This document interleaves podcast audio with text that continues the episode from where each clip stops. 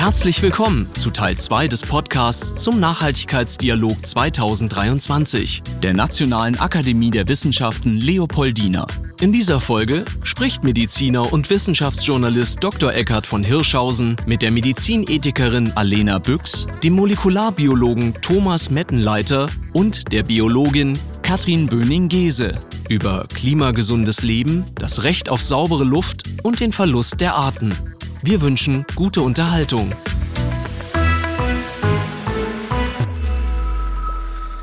Einer der Hauptgründe, warum wir auch gerade die Folgen der Klimakatastrophe lange ignoriert haben, war, dass wir Bilder verwendet haben, die uns räumlich und zeitlich getrennt haben, die uns suggeriert haben, es geht um Eisbären, die sind weit weg, es geht um Meeresspiegel, da geht es um Millimeter, denkt man, das macht keinen Unterschied. Es geht irgendwie um Zehntel Grad, da denkt man, na komm, ob das 1,5 Grad oder 2 Grad wärmer wird, ist auch egal. Dann ging es um Atmosphärenchemie, weit weg. Und irgendwann in der Zukunft könnte es ein Problem geben. Und jetzt überstürzen sich die Ereignisse. Wir sind die erste Generation, die wirklich physisch spürt, was Klimakrise bedeutet. Mit den Hitzewellen, mit dem Ahrtal und der großen Frage, was machen wir diesen Sommer? Sommer war mal was, da hat man sich drauf gefreut früher. Weil das eine besondere Zeit im Jahr war. Da konntest du Eis schlecken, da konntest du schwimmen gehen, da konntest du eine gute Zeit haben. Heute wird Sommer zunehmend zu einer Belastung. Und deswegen finde ich eine sehr, sehr spannende Frage, die Frage der Freiheiten neu zu definieren. Zum Beispiel auch als nicht nur Freiheit wegzufahren, sondern auch die Freiheit, da zu bleiben, wo man ist. Und diese Freiheit ist massiv bedroht. Ich freue mich jetzt sehr, über die großen ethischen Fragen sprechen zu können mit Alena Buix. Sie ist Medizinethikerin, war lange Zeit auch im Ethikrat und was sie im Moment denkt und woran sie jetzt arbeitet, das erfahren wir jetzt von ihr. Ihr Begrüßungsapplaus für Alena.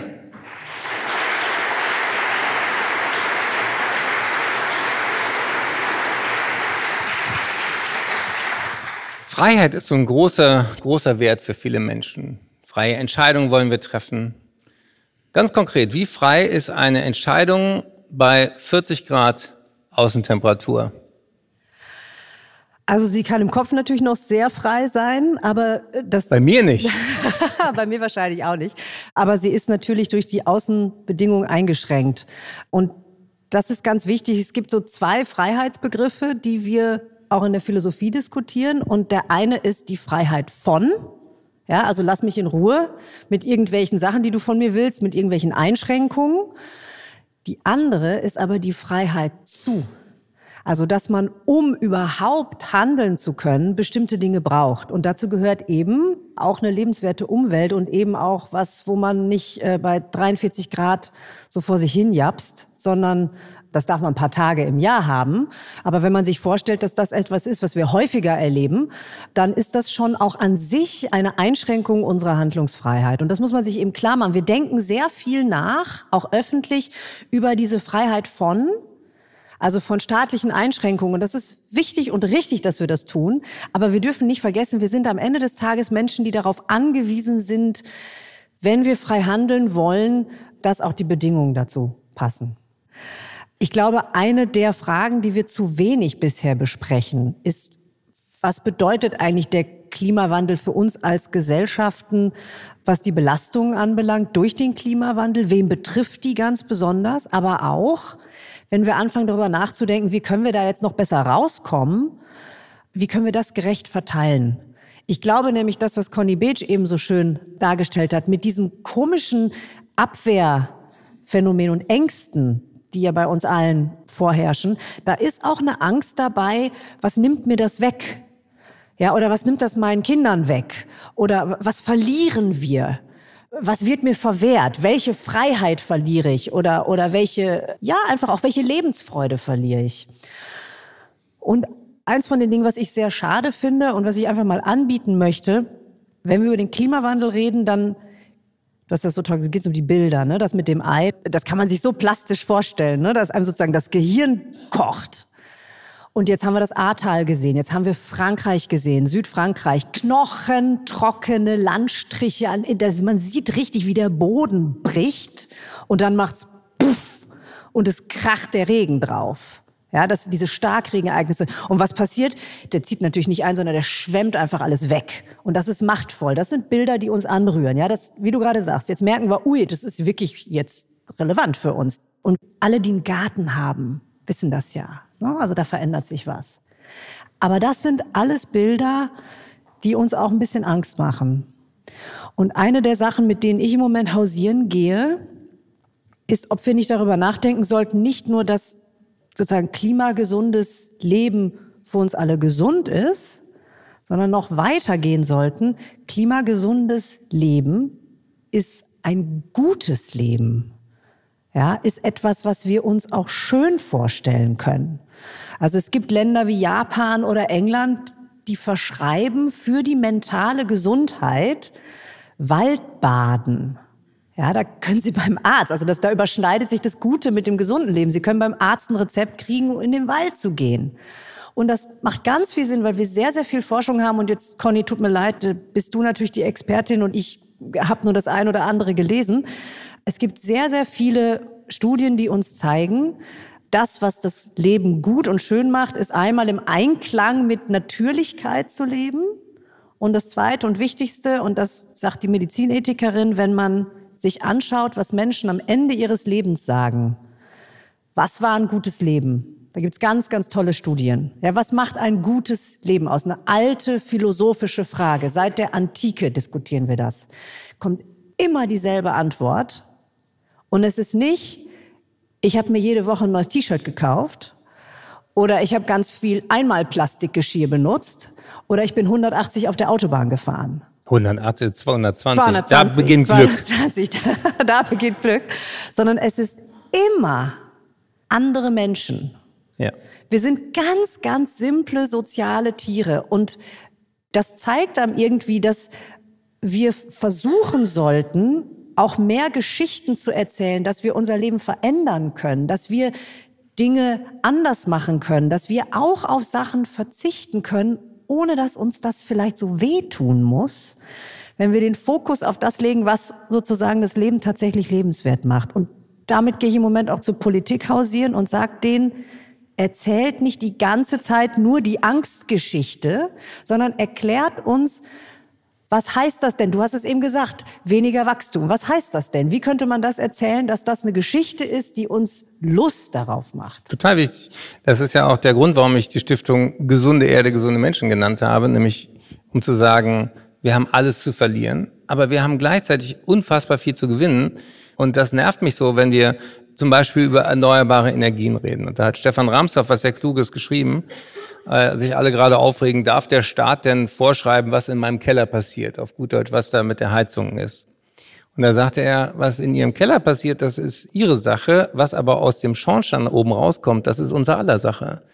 Und das, was ich heute in dieser Runde so spannend finde, ist, dass wir eigentlich sowohl mit der Prävention als auch dem Verteidigen eines guten Lebens nicht nur nach vorne gucken müssen, sondern auch zurückblicken könnten, wann waren denn Zeiten, wo Menschen mit sehr viel weniger Ressourcen auch ausgekommen sind? Und dazu zwei Ideen. Ich habe ein Interview gehabt mit einer sehr beeindruckenden Mittelalterhistorikerin, Annette Kehnel, Universität Mannheim. Und die sagte, wenn man sich Berufsregister anschaut aus mittelalterlichen Städten, war mindestens ein Drittel der Leute beschäftigt damit, Sachen wieder in Ordnung zu bringen seines Kleider, seines Räder, seines Fässer oder was auch immer. Das heißt, das, was wir heute modern Recycling, Upcycling, Cradle to Cradle nennen, war jahrhundertelang der natürliche Lauf der Dinge, der natürliche Umgang mit Ressourcen, die knapp sind. Und sie sagte noch was anderes Interessantes. Es gab gemeinschaftliche Praktiken, zum Beispiel, dass sich die Fischer am Bodensee darauf geeinigt haben, wie groß sollen die Löcher in den Netzen werden. Weil klar ist, wenn alle maximal ihr Netz voll machen, ist im nächsten Jahr gar nichts mehr drin. Das heißt also, es gab da auch durchaus Praktiken, die wir heute wiederentdecken müssen, Dieser mentale Übergang von einer Welt, wo wir immer auf Wachstum, auf seid fruchtbar und mehret euch, macht euch die Erde untertan setzen können, hin zu einer Welt, wenn wir jetzt genügsamer werden, dann werden wir eigentlich mehr Freude damit generieren für uns und die Freiheit der nächsten Generation. Dieser Wechsel scheint uns total schwer zu fallen. Und deswegen brauchen wir diese Geschichten. Und was mir gerade auffällt, sehr schön, dass du das Stichwort Individualisierung nennst, das verbindet ja die Themen, die wir hier heute besprochen haben, weil Public Health und Vorsorge sind Dinge, die wir nur gemeinsam schaffen können, genauso wie der Umgang mit der Klimakrise etwas ist, was wir nur gemeinsam schaffen können. Und dazu zwei Dinge. Das eine ist, ich glaube, wir müssen gar nicht zurückschauen ins Mittelalter, auch wenn ich sowas total hilfreich finde, sich da mal zurück zu erinnern. Wir können tatsächlich auch noch mal kurz auf das Thema von gerade kommen, denn die Pandemie hat uns ja auch etwas, die hat uns die Bruchstellen gezeigt, darüber haben wir ja gerade gesprochen. Aber sie hat uns natürlich auch gezeigt, was für ein unglaublich intensives, solidarisches Potenzial wir in der Gesellschaft haben und dass das auch sehr lange hält. Man vergisst das ja in dieser polarisierten Diskussion auch von heute, dass in Conny Bates Studie die gesamte Zeit und auch in allen anderen Befragungen die gesamte Zeit immer eine deutliche Mehrheit der Bevölkerung sich solidarisch verhalten hat. Immer. Ja. Die gesamte Zeit durch.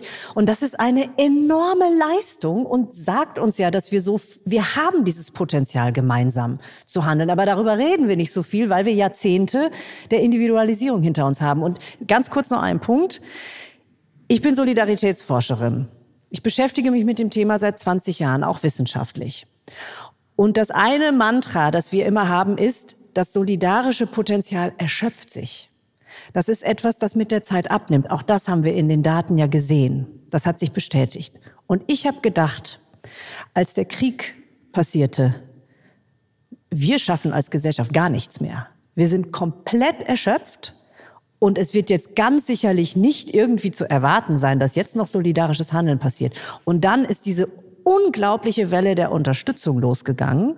Die habe ich in den zwei Städten, in denen ich sehr viel bin, in München und in Berlin live erlebt. Und ich war wirklich im positiven demütig, das zu sehen, dass nach den Jahren der Entbehrung, die wir alle miteinander durchgemacht haben, die wirklich schwer waren und die wir nicht ordentlich aufarbeiten und bearbeiten konnten, so viele Menschen so schnell wieder solidarisch waren. Und jetzt muss ich noch einen letzten Satz sagen. Wir brauchen das. Das ist etwas, was zu uns Menschen wirklich gehört. Das ist eine anthropologische Grundkonstante.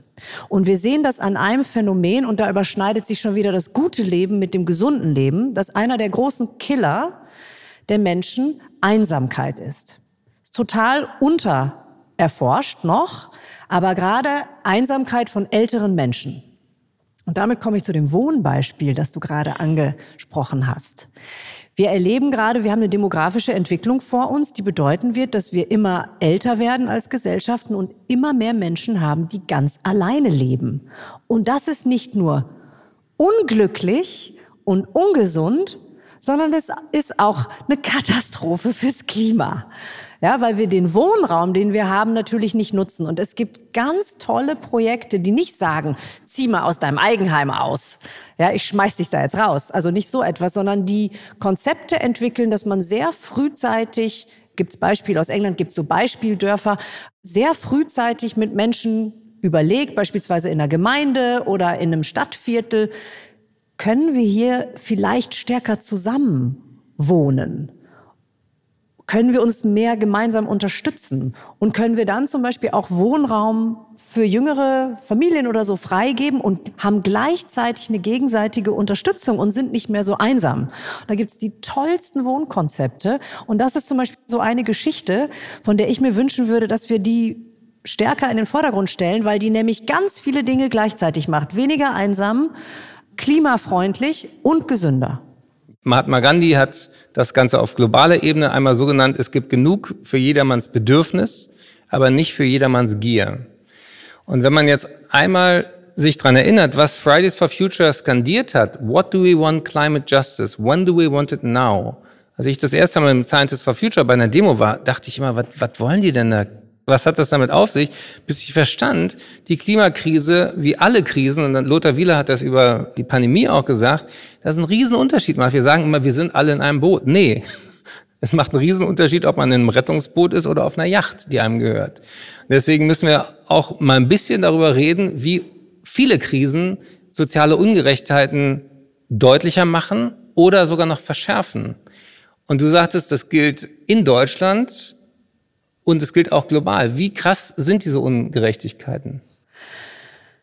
Wir haben vom Ethikrat einen Satz geprägt. Wir haben eine dicke Stellungnahme gemacht, Rückblick auf die Pandemie. Und da ist ein Satz, den finde ich eigentlich am wichtigsten, der das beschreibt, auch mit Blick nach vorne. Krisen betreffen uns alle, aber sie betreffen uns nicht alle in der gleichen Weise.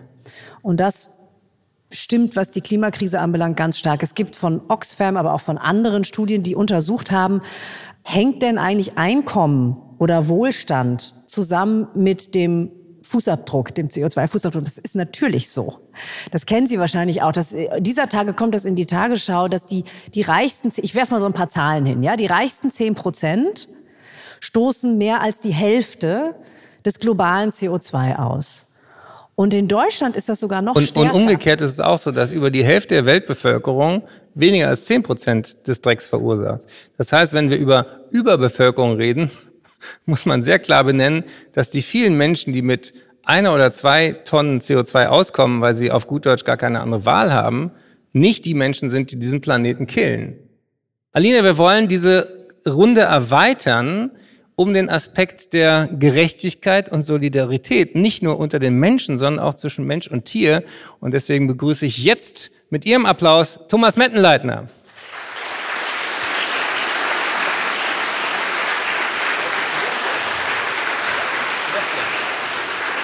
Herzlich willkommen. Du bist einer der weltweiten Top-Experten, die bei der Weltgesundheitsorganisation WHO, WHO, über One Health forschen und nachdenken und nach vorne denken. Was bitte ist One Health? Also zum einen ist es nicht nur die WHO, sondern es sind natürlich auch andere Organisationen. Es gibt seit März des letzten Jahres ein Zusammenschluss der vier großen globalen Player, wie wir es immer nennen, Organisationen, die WHO, die Weltgesundheitsorganisation, die Weltorganisation für Tiergesundheit, die Food and Agriculture, also Landwirtschafts- und Ernährungsorganisation der UN und das Umweltprogramm der Vereinten Nationen. Und in dem Kontext. Quadripartit nennen Sie sich. Quadripartite, ja, genau. Ja, an dem Begriff bin ich nicht ganz unschuldig, muss ich zugeben, auch wenn er ein bisschen ein Zungenbrecher ist. Aber genau, das ist der Kontext. Und One Health, diese eine Gesundheit, sagt letztendlich eigentlich was völlig Triviales. Die sagt nämlich, dass die Gesundheit von Mensch, Tier und Umwelt, Ökosystem unauslösbar miteinander verbunden sind. Sagt jetzt jeder, das ist doch selbstverständlich, wissen wir doch. Aber leider ist es nicht so selbstverständlich. Und deswegen haben wir uns auch als dieses Panel, das sich da unter dieser Quadripartheit gebildet hat, am Anfang sehr lange Gedanken gemacht, äh, wie definieren wir denn One Health? Und dann kommt eben jetzt ein Aspekt mit rein, der macht das Ganze schon etwas komplexer.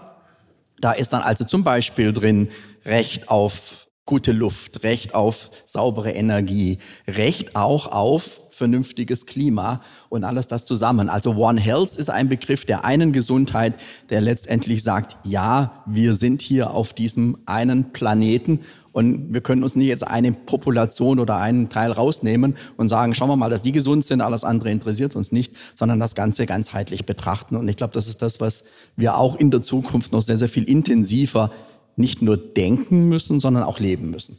Ja, wir sind uns das erstmal auch in solchen wunderbaren Zoom-Konferenzen begegnet. Und da sagte jemand, One Health ist so ein bisschen wie Weltfrieden. Alle finden es gut, aber der Weg dahin ist auch nicht so ganz banal. Die One Health-Idee kam ja auch aus der bitteren Erkenntnis, dass wir zum Beispiel durch die Massentierhaltung Keime produzieren, die gegen alle Antibiotika, die wir so im Köcher hatten, auch als Ärztinnen und Ärzte im Krankenhaus, resistent geworden sind. Das heißt, ein Problem, was irgendwo mit Tierhaltung zu tun hat, schwappt über auf den Menschen und es ist klar, ich werde dieses Problem im Krankenhaus nicht lösen. Gleichzeitig werden Tierärzte und Menschenärzte und auch Umweltwissenschaftler bis heute immer komplett getrennt voneinander aufgezogen. Basiert tut das Ganze ja eigentlich auf dem Begriff der One Medicine und das ist eben die Kooperation, die Zusammenarbeit zwischen Humanmedizin und Tiermedizin. Ich bin nun weder Tiermediziner noch Humanmediziner. Das macht es mir vielleicht ein bisschen einfacher. Ich bin Biologe. Äh, und für mich ist natürlich völlig klar, der Mensch ist Teil des Tierreichs. Das sind wir alle. Biologisch wird da keiner von Ihnen, hoffe ich doch mal, widersprechen. Bei manchen sieht man es mehr, bei manchen weniger, aber grundsätzlich gilt das natürlich für alle. Wir haben nur, um das mal hier äh, ein bisschen wissenschaftlich zu fundieren, wir haben über 50 Prozent der Erbsubstanz mit jeder Fruchtfliege gemeinsam. Also über die Hälfte der Gene sind gleich. Mit anderen Worten, zwei Fruchtfliegen. Sie werden in diesem Sommer noch an mich denken. Aber um, um zum Ernst der Lage zurückzukommen, ja. wir haben tatsächlich uns ja lange definiert als die Krone der Schöpfung. Und äh, Alina Büchs hat gerade das Thema Ungerechtigkeiten nach vorne gebracht.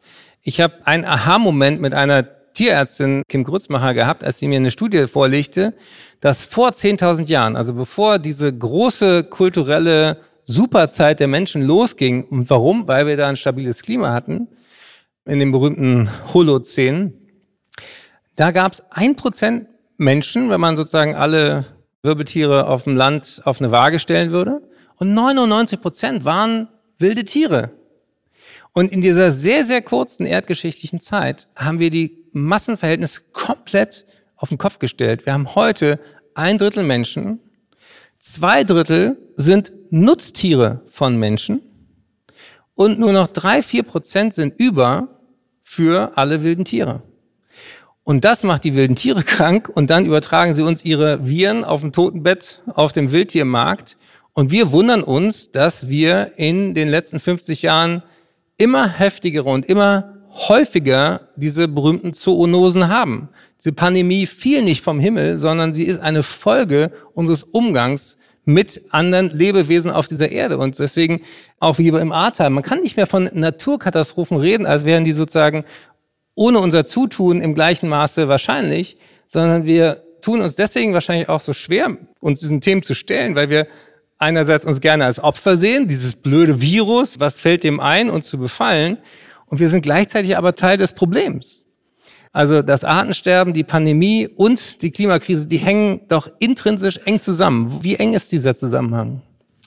Also meine ist es so, Pandemien gibt es seitdem es Menschen gibt. Und das wird auch in Zukunft weitergeben. Ich sage immer, wir sind gerade in einer interpandemischen Phase, weil das Bewusstsein im Moment schon wieder so läuft, naja, die Pandemie ist vorbei, da muss man uns erstmal nicht damit zukünftig beschäftigen. Das ist so sicherlich nicht. Aber was in der Tat zugenommen hat, das ist die Wahrscheinlichkeit eines Übersprungs von Erregern aus dem Tierreich, das wir so definieren, auf den Menschen und damit natürlich auch das Risiko, dass sich Pandemien entwickeln. Und das haben wir jetzt gerade in der, in der Vergangenheit ja durchaus gesehen. Also insofern ja, diesen Zusammenhang gibt es. Ich nehme jetzt mal die Sichtweise eines Erregers ein, eines Virus. Also ich bin Virologe, ich habe ein Herz für Viren und ich sage Ihnen vorneweg, wir würden alle hier nicht sitzen, wenn es keine Viren gäbe. Viren haben ein schlechtes Image, ich weiß. Biologisch sind sie absolut unverzichtbar. Die größte Biodiversität, die es gibt auf diesem Planeten, liegt in der viralen Welt vor. Es gibt keine größere Biodiversität als die Viren. Also auch das so ein bisschen in dem Kontext, was sind denn die Erreger? Du bist ein bisschen unheimlich geworden in den letzten Minuten. Ja, das bleibt hoffentlich auch so ein bisschen hängen. ähm, nicht, dass ich unheimlich bin, das, hoffen, das hoffe ich nicht, dass es hängen bleibt, aber dass wir natürlich hier über biologische Phänomene sprechen und über Ökosysteme sprechen, die sehr komplex sind und wo natürlich Viren ihren Teil mhm. dazu beitragen. Das ist ein ganz normaler Teil unserer, unserer Ökosphäre. Also das muss man auf jeden Fall sagen. Aber jetzt habe ich aber gesagt, ich spiele jetzt mal Virus. Ich sehe hier eine Teilpopulation von acht Milliarden Menschen. Acht Milliarden Menschen, die hochmobil sind, die sich sehr schnell an jeden Ort dieser Erde bewegen können, die sich in solchen Räumen wie hier, aber noch viel größer, in urbanen Zentren, in Megacities zusammenfinden, zusammenballen. Bei uns heißt das Megacities, bei den Ameisen wird man sagen Ameisenhaufen. Und was mache ich jetzt als Erreger? Das ist doch das gefundene Fressen. Ich versuche, in diese Population reinzukommen, um genau das zu machen, was wir alle auch machen, weswegen wir hier sind, uns fortzupflanzen. Nichts anderes machen diese Erreger auch. Und wir machen es ihnen eben zunehmend leichter. Ich meine, das Eldorado für Gangelt war doch Kölner Karneval. Also Ja. besser kann man es als Virus nicht haben. Ich meine, da geht es immer schon um Fortpflanzung auf die eine oder andere Art, aber eben auch für Viren. Also Fußballstadien sind auch nicht schlecht. Aber da ist ein bisschen mehr Luft. Ja, funktioniert aber auch. Und wie gesagt, Großstädte, das ist schon richtig, richtig cool für so einen Erreger, da reinzukommen. Gutes Beispiel, Ebola. Ebola ist nicht erst 2014, 2015 mit der großen Epidemie in Westafrika entstanden. Wir kennen als Virologen Ebola seit 1976, aber der Erreger ist natürlich schon viel älter, der fällt ja nicht vom Himmel. Was aber den Unterschied gemacht hat 2014, 15 war, dass es der Erreger aus dem afrikanischen Busch, aus diesen kleinen Siedlungen in eine Großstadt geschafft hat. Und dann sind natürlich ganz andere Möglichkeiten für so einen Erreger vorhanden, sich dann auch entsprechend auszubreiten. Wir schaffen die Bedingungen dafür, dass das so passiert. Und da wird immer gesagt, es sind die Tiere. Ja, etwa 60 Prozent der Infektionskrankheiten des Menschen kommen vom Tier. Bei den neu auftauchenden, bei den Emerging Infections sind es 75 Prozent. Wel Ja. Welches Virus macht dir im Moment am meisten Angst von denen, die jetzt da so zirkulieren? Es wird gerade über Vogelgrippe gesprochen. Wir reden über neue Mutationen, die in China gerade kursieren. Wovor hat ein Virologe Schiss? Na, ein Virologe hat vor gar nichts Schiss. Aber Respekt habe ich durchaus vor Influenza weiterhin. Einige werden sich zurückerinnern können, die großen Pandemien des letzten Jahrhunderts waren bis Jetzt macht auf unser Publikum jetzt, nicht älter, als es ist. Also bei der, bei der spanischen Grippe war hier keiner dabei. Einige habe ich gesagt. Und es gab ja nicht nur die spanische Grippe. Auch vielen Dank für den Hinweis, lieber Eckart, weil das auch manchmal so kommt. Naja, das ist doch alles über 100 Jahre her, meine Güte. Nein, wir hatten Hongkong. also die spanische Grippe, die asiatische Grippe, die Hongkong-Grippe, wir hatten die Schweinegrippe. Da nehme ich einmal an, dass die meisten von Ihnen schon gelebt haben. Das war 2009. Ja, doch, ich glaube, das kann man so sagen, ohne jemandem zu nahe zu treten. Ähm, Schmeichler. Gutes Beispiel ist die Schweinegrippe. Ja. Ja? Wo zum Beispiel klar war, das ist eine humane Pandemie. Schweinegrippe heißt diese Pandemie, weil sie ursprünglich mal irgendwann aus dem Schwein gekommen ist. Hat sich dann weltweit als Pandemie verbreitet. Ich kann mich noch gut erinnern, äh, wie es damals hieß, wir brauchen schnell Impfstoffe, Impfstoffe, sonst geht die Welt unter. Impfstoffe wurden äh, extrem schnell entwickelt damals, innerhalb eines halben Jahres. Als die Impfstoffe da waren, war klar, na, so schlimm ist die gar nicht. Ja? Da sterben noch gar nicht so viele Leute. Und so richtig krank machen, ja, wie eine normale Influenza, aber schlimmer ist es nicht. Und dann plötzlich waren die Impfstoffe nicht mehr gefragt. Ich glaube, wir haben in den letzten Jahren einige Warnschüsse vor den Bug bekommen. Jetzt sage ich ganz zum Schluss wieder was Provokantes. Warnschuss, das erste SARS hat sich weltweit ausgebreitet, glücklicherweise nur in Einzelfällen, war deutlich krankmachender als das SARS-CoV-2.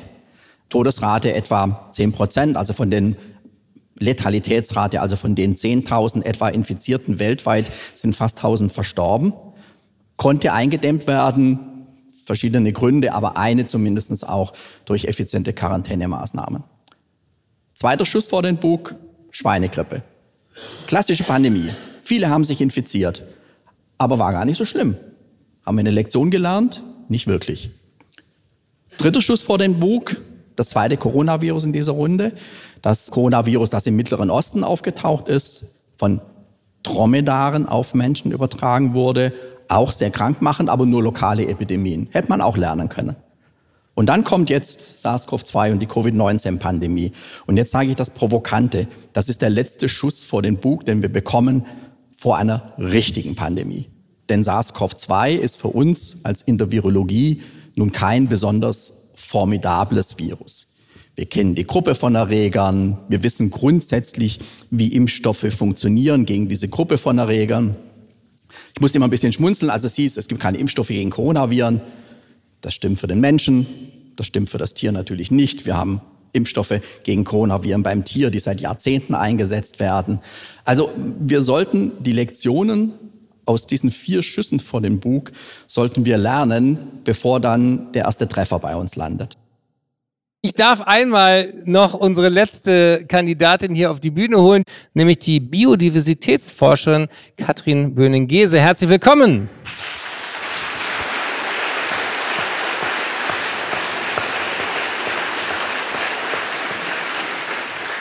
Katrin, du hast auch dein Buch mit dabei. Wir hatten bei der Leipziger Buchmesse schon die Freude, Das heißt, vom Verschwinden der Arten, der Kampf um die Zukunft der Menschheit. Und ich, ich werde eine steile These in den Raum stellen.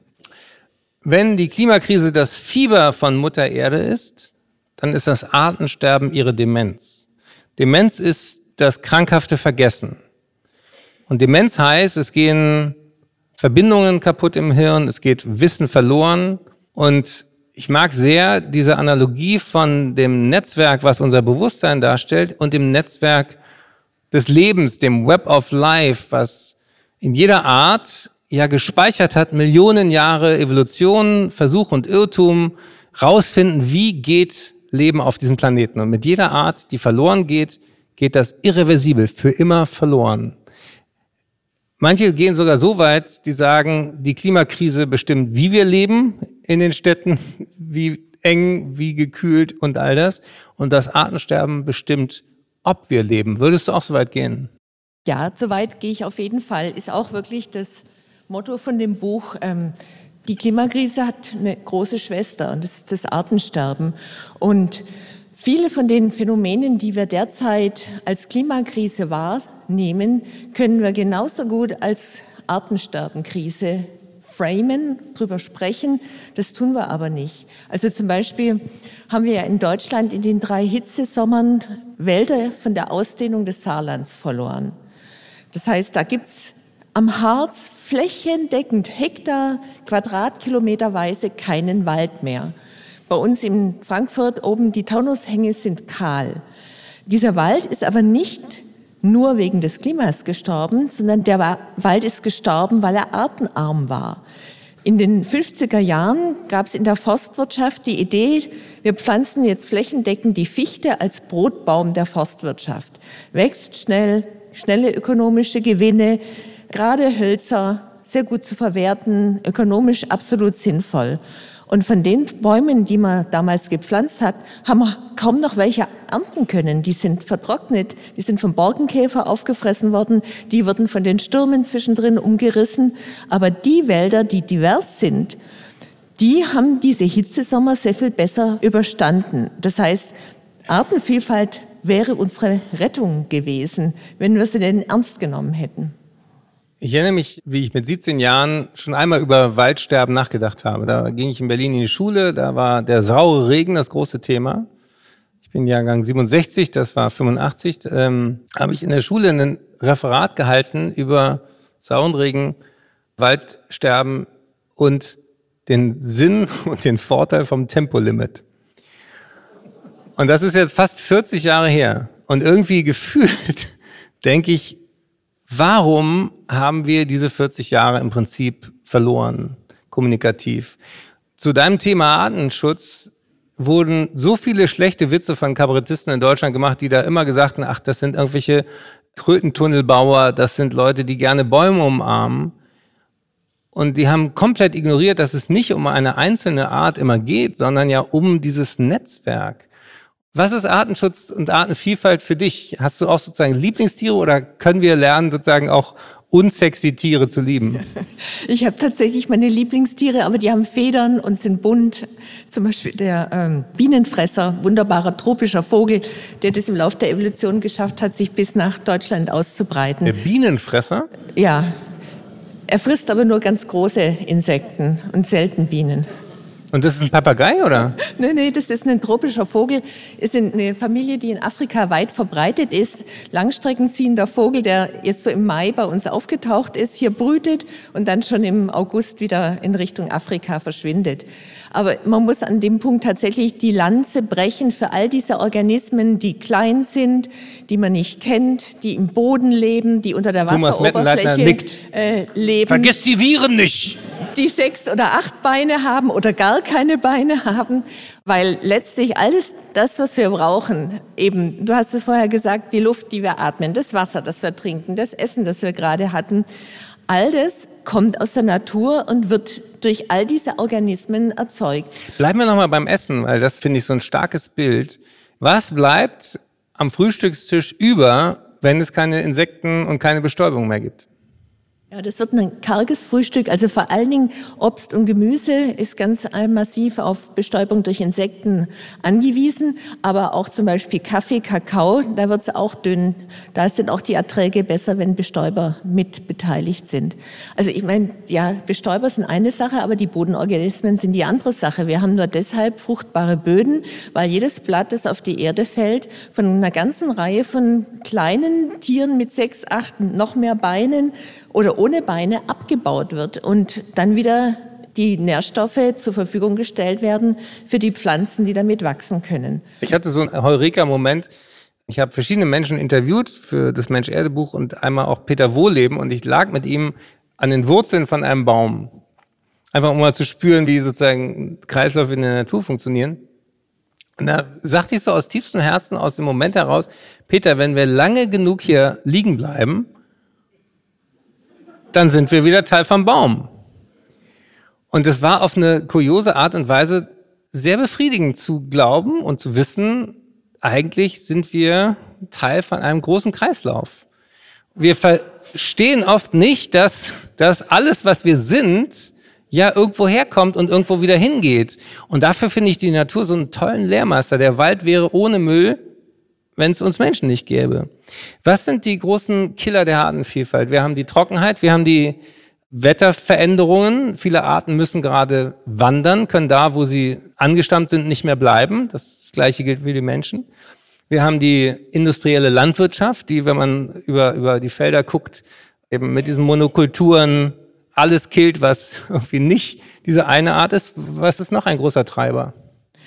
Es gibt den Konsensus in der Wissenschaft, was die großen Treiber für das Artensterben sind. Und auf Platz eins steht in der Tat Landnutzungsänderung, also Landwirtschaft.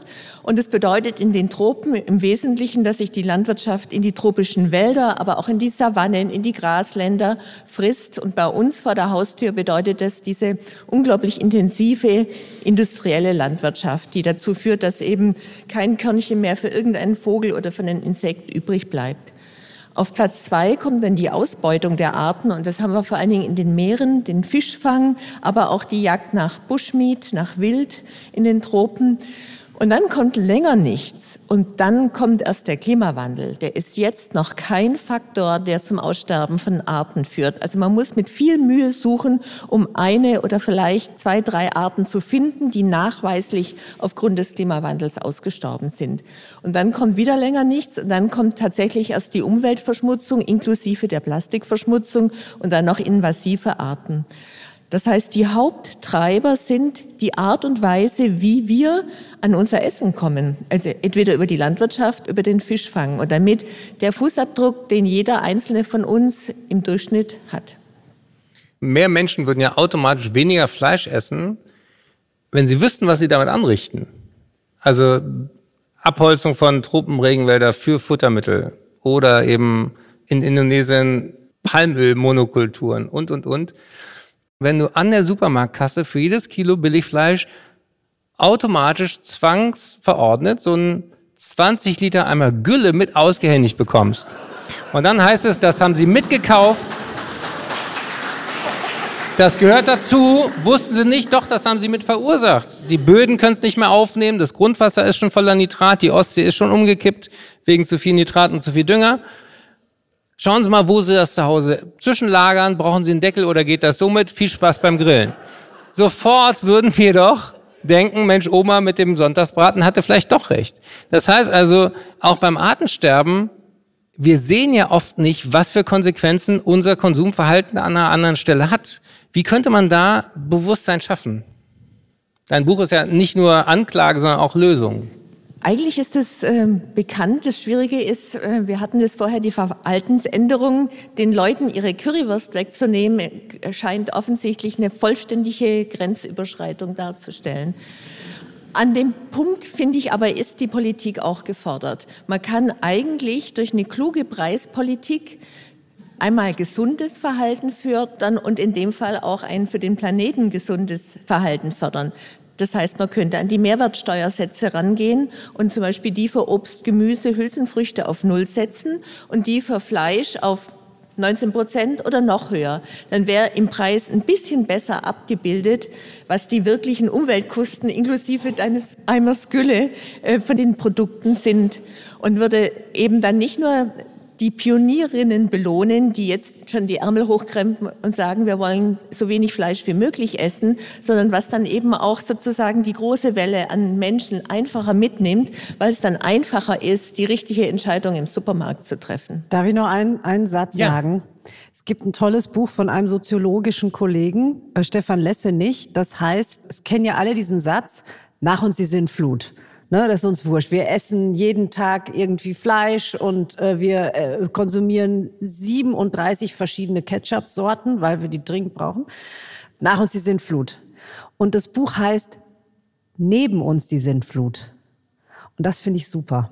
Das Buch hat noch einen Untertitel, die Externalisierungsgesellschaft, ne, die nämlich bedeutet, wir externalisieren all diese Folgen, die schieben wir irgendwo anders hin und wir sehen nur das lecker Fleisch und die Auswahl an Ketchup. Und im Kern steckt, ich höre da so angeregt zu und das muss ich als Ethikerin einmal noch sagen, wenn ich darf. Das eine ist natürlich, da sind wir jetzt so ein bisschen rumherum getanzt, wie gehen wir es politisch an? Und es läuft gerade nicht besonders gut, ne? wenn man das mal so sagen darf. Also die Politik ist da ganz klar in der Verantwortung, aber die Politik regiert für Bürgerinnen und Bürger. Das heißt, wir müssen da irgendwie zusammenkommen. Das ist das eine. Aber das andere ist eine urethische Grundfrage, die sich ganz neu stellt, wenn wir an diese Transformation denken, die auf uns zukommt. Wie sollen wir leben? Und das ist das, was wir verhandeln. Wie sollen wir essen? Wie sollen wir wohnen? Wie sollen wir arbeiten? Wie sollen wir wirtschaften? Und das sind ganz große Fragen. Und wenn wir uns die ehrlicher, aber vielleicht auch ein bisschen als Chance und als was Positives vornehmen, ich glaube, das wäre gut. Ich würde jetzt gerne Lothar Wieler und Cornelia Bitsch nochmal zu uns nach vorne bitten. Denn die zentrale Frage war ja, sind wir zu doof, unser eigenes Aussterben zu verhindern? Und ich will einfach nochmal von allen fünf Expertinnen und Experten wissen, nach dieser Debatte, wir haben jetzt viele Themen angerissen, wie schätzt ihr diese Frage ein? Wir fangen an mit Katrin Bünding-Gese, mit der Artenvielfalt und der Senckenberg-Gesellschaft an dieser Stelle auch einmal zu erwähnen. Das ist ein Leibniz-Institut. Leibniz-Institut, ja, genau. Man könnte sagen, wir haben die Pflicht zur Hoffnung, aber ich würde an dem Punkt als Biodiversitätsforscherin betonen, dass ich über meine Forschungszeit, die jetzt ja schon über 30 Jahre zurückgeht, immerhin noch nie so viel Aufmerksamkeit für das Thema Natur gesehen habe wie jetzt. Der Weltnaturgipfel letztes Jahr in Montreal hat so viel Öffentlichkeit erreicht wie nie einer zuvor. Und was ich das Positivste finde, ist, bei der Natur ist es ein bisschen anders als beim Klima. Da kann man sich auch einfach zurücklehnen und die Natur machen lassen und die erholt sich dann von ganz alleine. Wenn ich im Garten nichts mache, wird er von ganz alleine divers. Wenn ich im Wald nichts mache, auch diese abgestorbenen Fichtenwälder, wir hatten das ja auch schon vorher beim Waldsterben 1.0 im Bayerischen Wald, der hat sich natürlich regeneriert und ist jetzt ein vielfältiger Wald, der sehr viel robuster ist. Und Naturschutzgebiete funktionieren, da wachsen die Fische wieder ran, das werden wieder große Tiere, die Tierpopulationen erholen sich. Also, auf einer Skala von 1 bis 10, wie optimistisch bist du? Also, wenn wir die Ziele vom Weltnaturgipfel umgesetzt kriegen, bin ich bei 9. Wow. Und da muss man sagen, Deutschland war vertreten von Josef Settele, einer der Top-Insektenwissenschaftler aus diesem Land.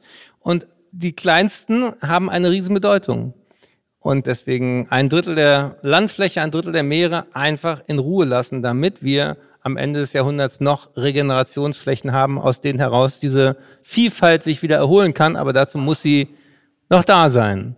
Lothar Wieler, eins bis zehn. eins bis zehn, fünf. Fünf, 50-50? Okay.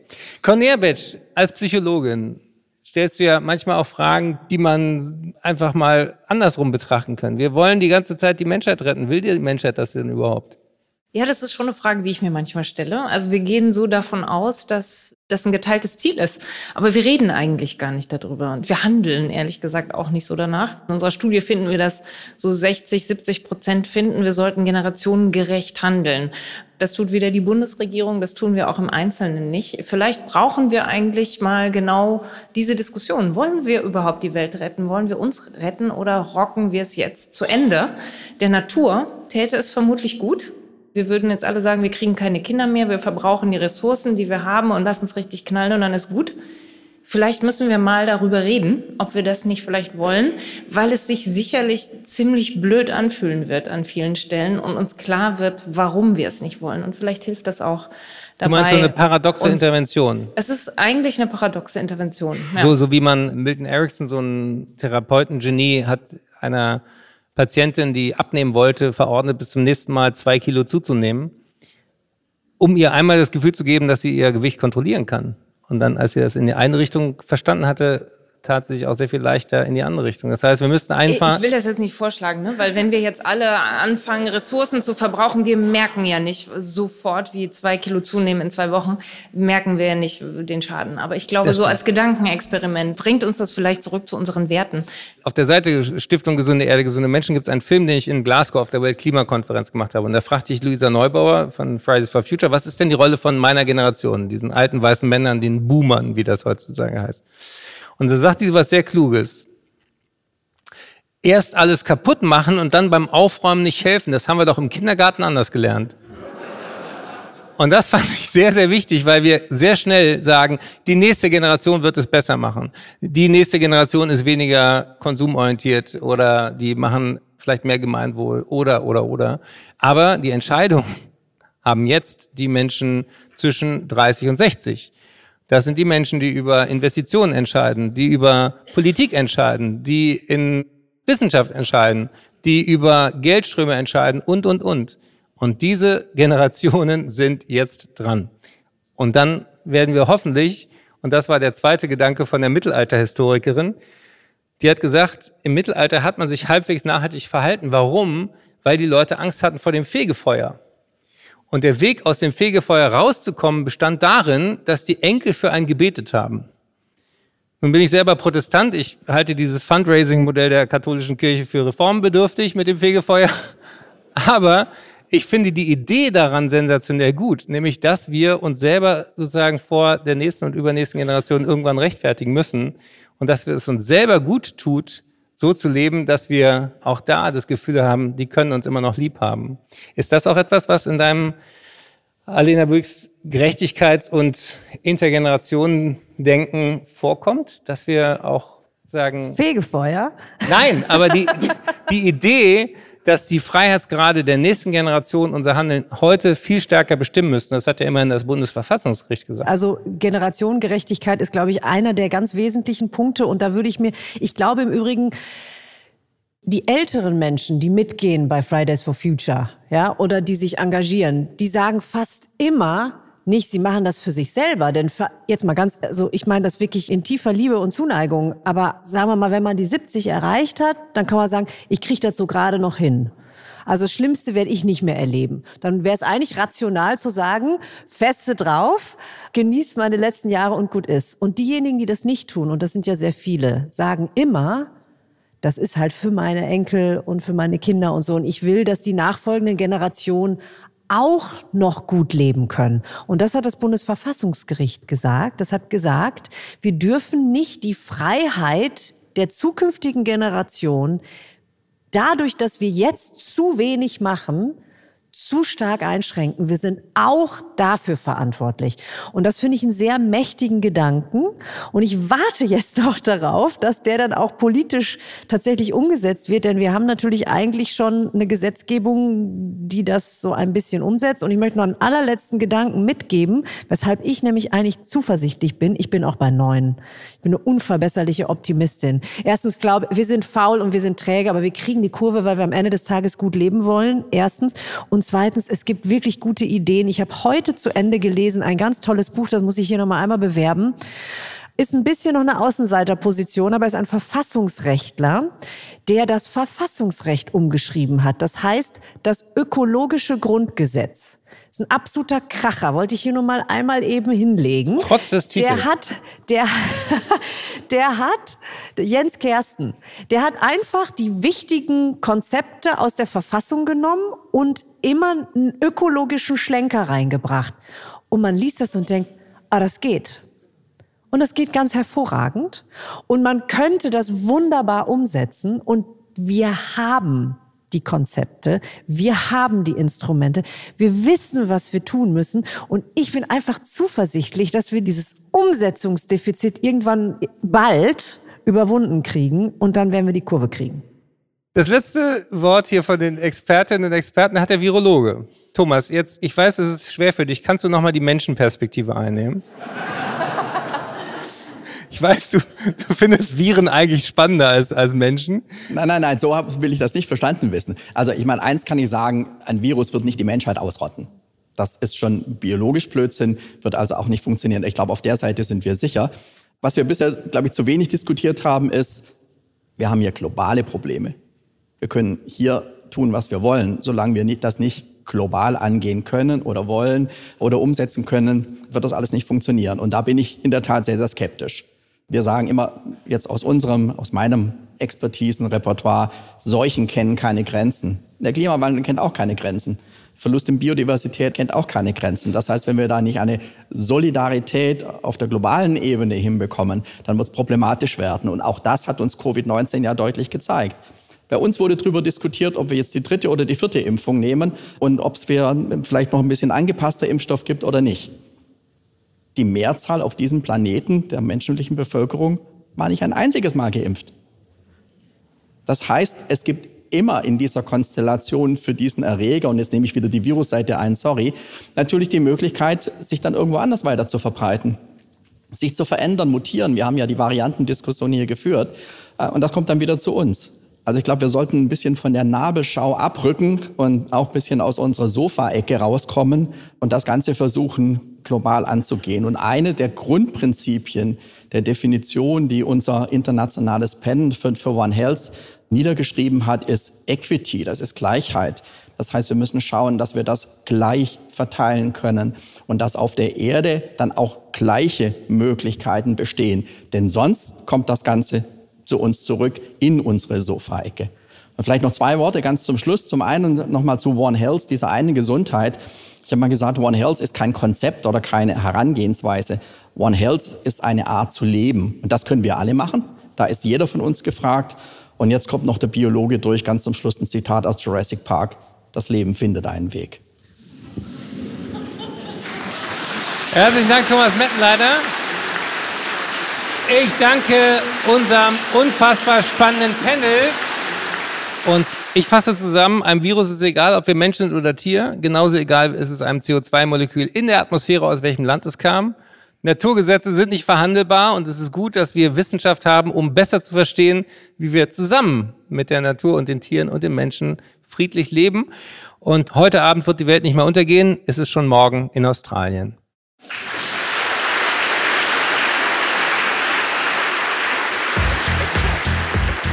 Sie hörten den zweiten und letzten Teil des Podcasts zum Leopoldiner Nachhaltigkeitsdialog 2023 mit Dr. Eckart von Hirschhausen, Alena Büchs, Thomas Mettenleiter und Katrin Böning-Gese. Vielen Dank fürs Zuhören, Weiterempfehlen und Teilen. Wir bedanken uns ganz herzlich bei den wissenschaftlichen Gästen und natürlich bei Dr. Eckart von Hirschhausen für ihr Mitwirken am Nachhaltigkeitsdialog der Leopoldina und ihre interessanten Beiträge. Und Ihnen, liebe Zuhörerinnen und Zuhörer, danken wir für Ihre Aufmerksamkeit und hoffen Sie digital oder persönlich bald wieder an der Leopoldina begrüßen zu dürfen.